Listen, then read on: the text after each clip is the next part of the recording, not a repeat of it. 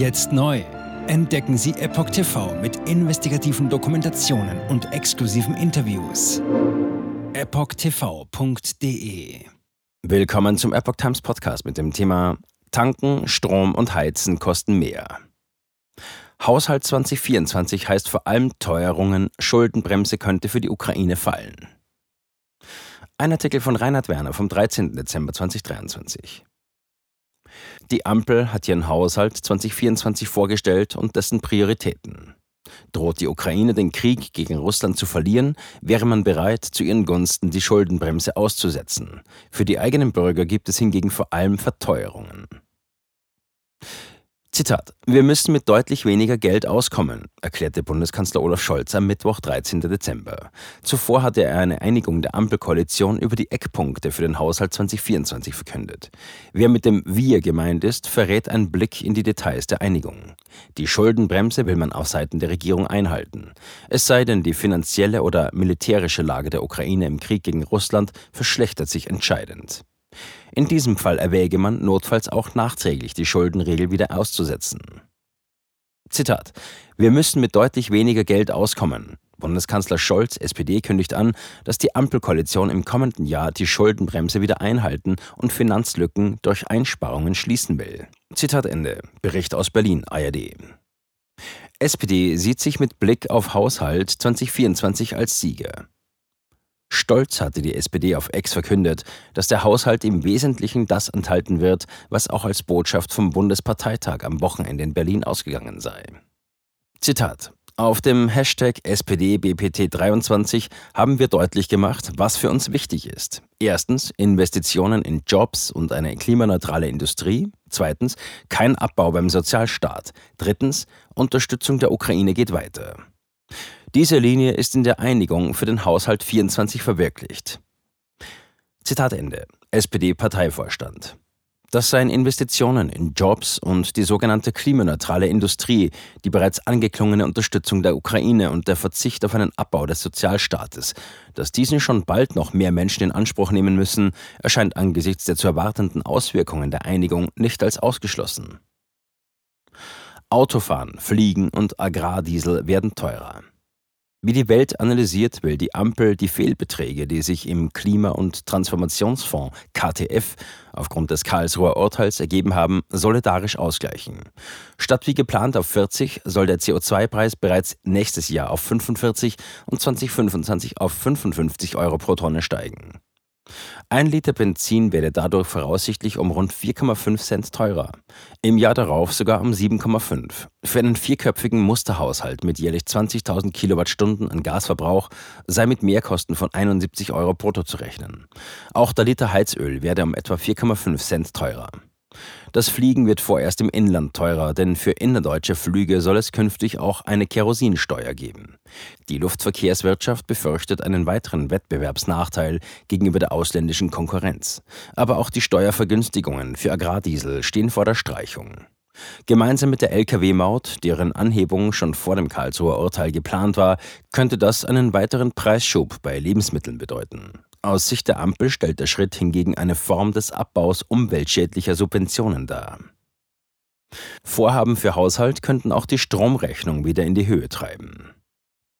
Aber auch bei den Strompreisen kann es für die Haushalte wieder nach oben gehen. Zwar sind die Marktpreise mittlerweile wieder deutlich unterhalb der Deckelmarke von 40 Cent je Kilowattstunde. Deshalb wird das um drei Monate frühere Ende der Strompreisbremse an den meisten Haushalten voraussichtlich spurlos vorübergehen. Allerdings fallen Zuschüsse zu den Netzentgelten in Höhe von zuvor eingeplanten 5,5 Milliarden Euro weg. Diese sollten aus dem Wirtschaftsstabilisierungsfonds WSF kommen, dessen Schicksal nach dem Karlsruher Urteil als ungewiss galt. Derzeit bleiben 3,19 Cent pro Kilowattstunde im Höchstspannungsnetz an den Endverbrauchern hängen. Künftig könnten die Betreiber mit 6,68 Cent wieder mehr als das Doppelte auf diese abwälzen. Bei einem Stromverbrauch von 5000 Kilowattstunden könnte dies einen jährlichen Mehrbetrag von über 100 Euro bedeuten. Konsumimpulse für die Wirtschaft dürften ausbleiben. In welcher Weise sich die Abgabe auf Verpackungsabfälle aus Kunststoff, Plastiksteuer auf den Verbraucher auswirken wird, ist noch ungewiss. Künftig sollen die Hersteller diese bezahlen, während sie zuvor der Bund aus dem eigenen Haushalt an die EU entrichtet. Die Abgabe bezieht sich auf nicht wiederverwertbare Kunststoffverpackungen. Pro Jahr geht es dabei um etwa 1,4 Milliarden Euro. Sollten die Hersteller diese an die Verbraucher weiterreichen, würde dies die Teuerung im Einzelhandel weiter hochhalten.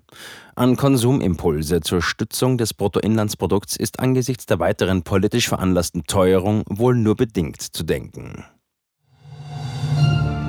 Jetzt sieben Tage den vollen Zugang zu spannenden Diskussionen wie dieser zur Transgender-Ideologie und ihre Folgen sowie vielen anderen heißen Themen sichern. Darunter auch das preisgekrönte Doku-Drama Gender Transformation, die Impfdoku Die verborgene Krise oder den Enthüllungsfilm Der Schattenstaat über die woke ESG-Agenda, die zu einer schönen neuen Welt der sozialen Gerechtigkeit führen soll.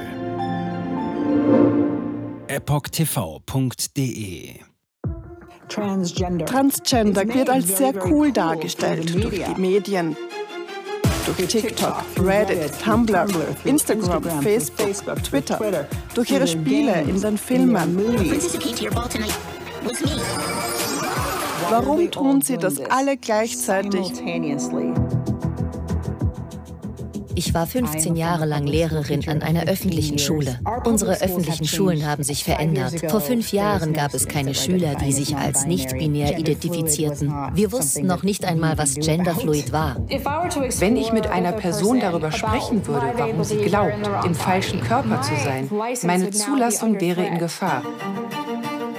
Ich sagte der Therapeutin, ich könnte vielleicht transgender sein, wüsste es nicht genau und bräuchte Hilfe. Er bestätigte mich sofort. Sie bestätigte sofort, dass ich eine Transgender-Frau bin.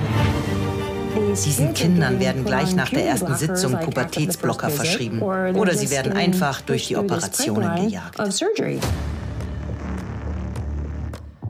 Und dann habe ich mich schlecht gefühlt, müde und erschöpft. Ich fühlte, meine Mutter sagte, ich war kreidebleich. In fast allen Lebensbereichen meines Lebens war ich einfach nicht mehr funktionstüchtig. Ich erfuhr, dass ich nur noch zwei Wochen zu leben hatte. Meine Tochter hatte Schmerzen. Sie weinte, konnte nicht schlafen, sich nicht konzentrieren, nachdem sie diese Hormone einnahm. Die Behauptung, dass Pubertätsblocker reversibel sind, ist eine Illusion. Sie hemmen tatsächlich die Entwicklung.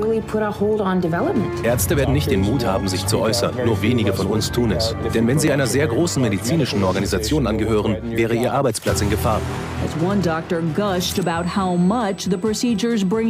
Es ist eine Industrie im Wert von 1,5 Milliarden Dollar allein für chirurgische Eingriffe. Es handelt sich um eine politische Agenda, die umgesetzt wird.